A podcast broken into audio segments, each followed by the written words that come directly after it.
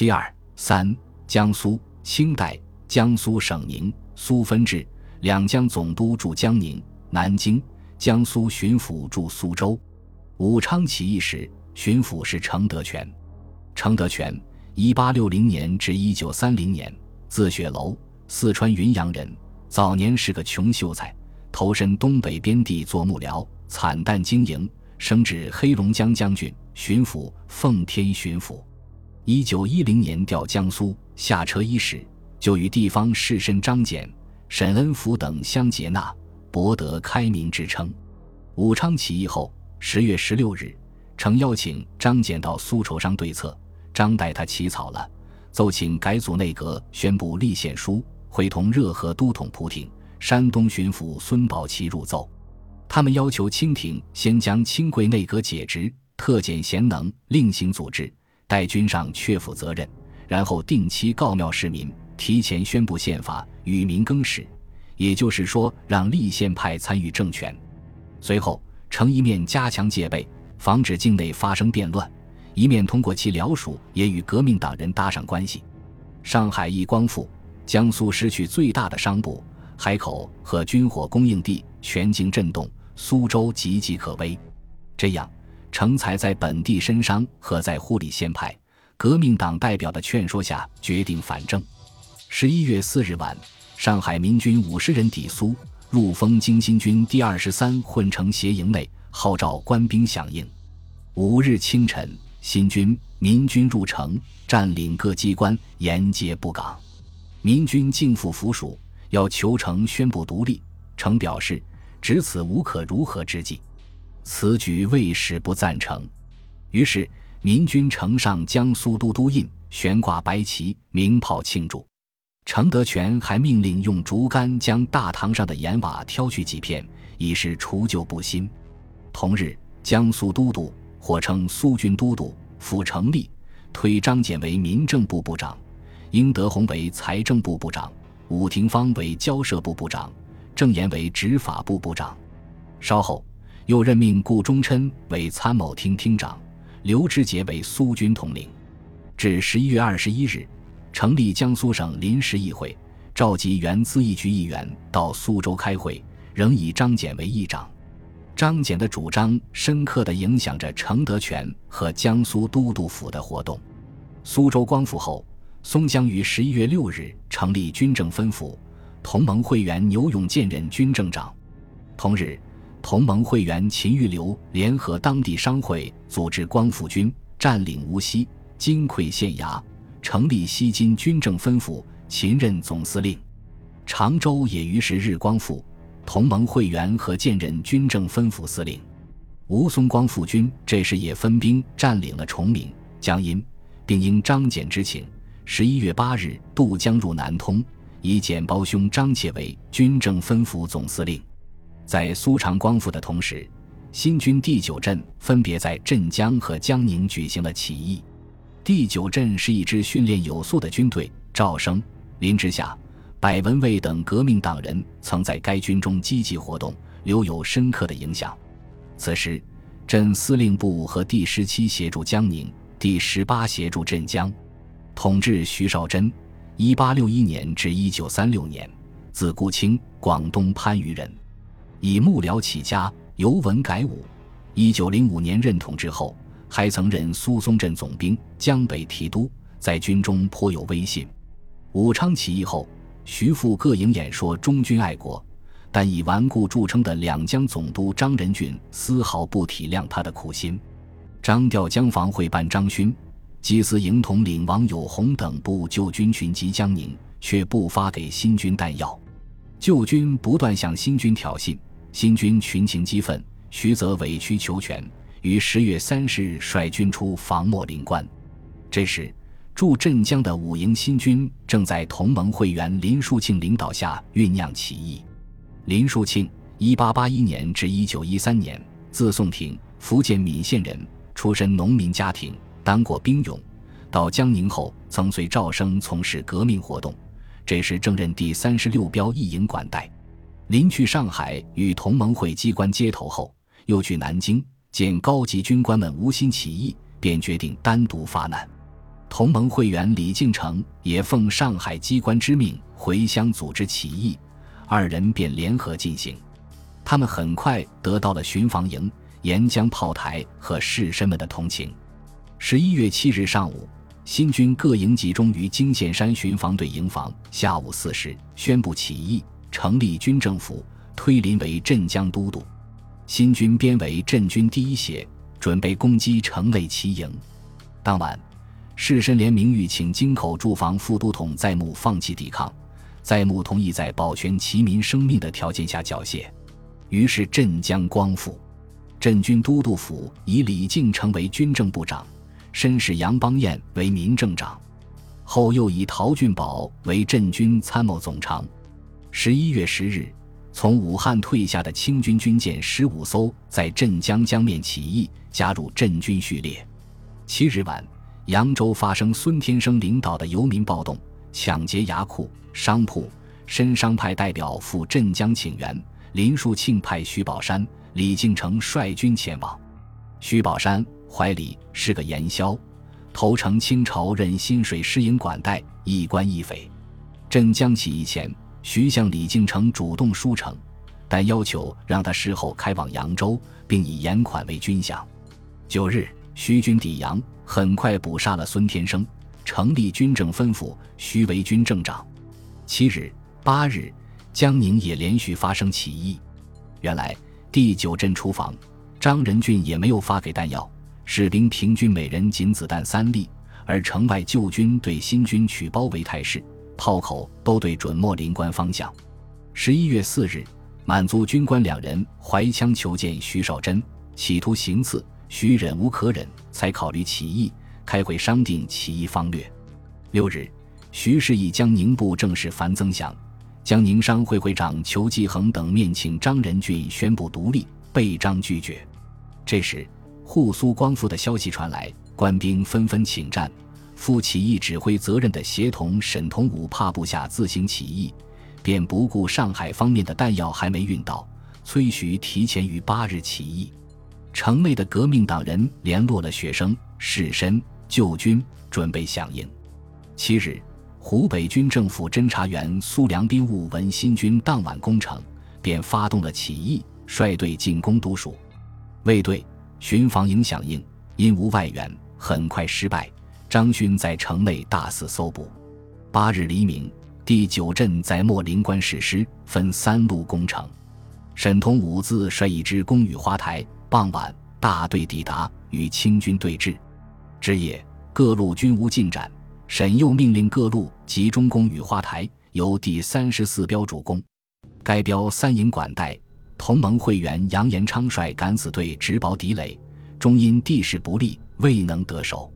对官汉明率部坦翼攀登东台，徒手夺取机关枪，也因后援不济，全部战死。拂晓前，士兵疲惫，弹药将尽，只好乘雾撤退。徐绍贞命令全军撤往镇江，但队伍已经溃乱，残存的官兵抵阵，被镇军收编。苏北清江浦。清河县金淮阴市还有一支新军，番号为第十三混成协，属北洋系统。武昌起义后，坐镇清江的江北提督段祺瑞被调走，地面混乱。十一月四日，原标长旗官、同盟会员龚振鹏与队官赵云亭起义，率数十人入城攻道台衙门，不克。六日，新军大队攻城，士绅开城欢迎。不料新军入城后即大肆劫掠，攻赵无法控制，起义变成了兵变。练兵很快被未复役的军队驱逐，士绅们推江北都练公所总参议蒋彦航出来主事。蒋彦航，一八七五年至一九四一年，字宾臣，直隶河间人，毕业于天津武备学堂、日本陆军士官学校。十一月十二日，清江召开光复大会。宣布成立江北都督府，蒋任都督，属江北提督杨牧师为民政总长，第十三协统领魏宗翰为军政长。北洋军人掌权的江北地区，反革命事件迭出。十一月十七日，清朝山阳（今属淮安）知县姚荣泽杀害了回乡发动独立的学生周石、阮氏。不久，学生陈兴之收容溃兵到清江请求收编，竟被蒋彦行杀害。由于当年大水欠收，江北民变风起，蒋等还将手下官兵都派往各属镇压。上海报纸还揭露，江北都督有取消独立之意，已派人赴鲁与孙宝琦接商军事。十一月十四日成立的徐州军政分府，情况也与江北相仿。在吉道员段书云被推为民政长，原十三协统领徐湛奉任军政长。后来张勋率军逃到徐州，他们便自动取消了独立。苏、常、淮、阳等处光复后，江苏重镇只有江宁还在清军盘踞下。城内外江防军、巡防营以及骑兵还有将近两万人，对江浙已光复的地区是严重的威胁。十一月十一日。上海都督陈其美奋电程德全、汤寿乾，提议组织江浙各处联军会攻南京，并推举徐绍贞为联军总司令。称、汤两都迅即复电赞同。十三日，徐绍贞在镇江设立司令部，以陶俊宝为参谋部长，后增固忠琛部长二人，石久光、于右任、范光启、武崇仁等为顾问，孙玉云为军事参议，陈茂修。吴忠信、马良、项伯、郑赞成等分任经理、执法、交通等部部长，并在上海设立总兵站。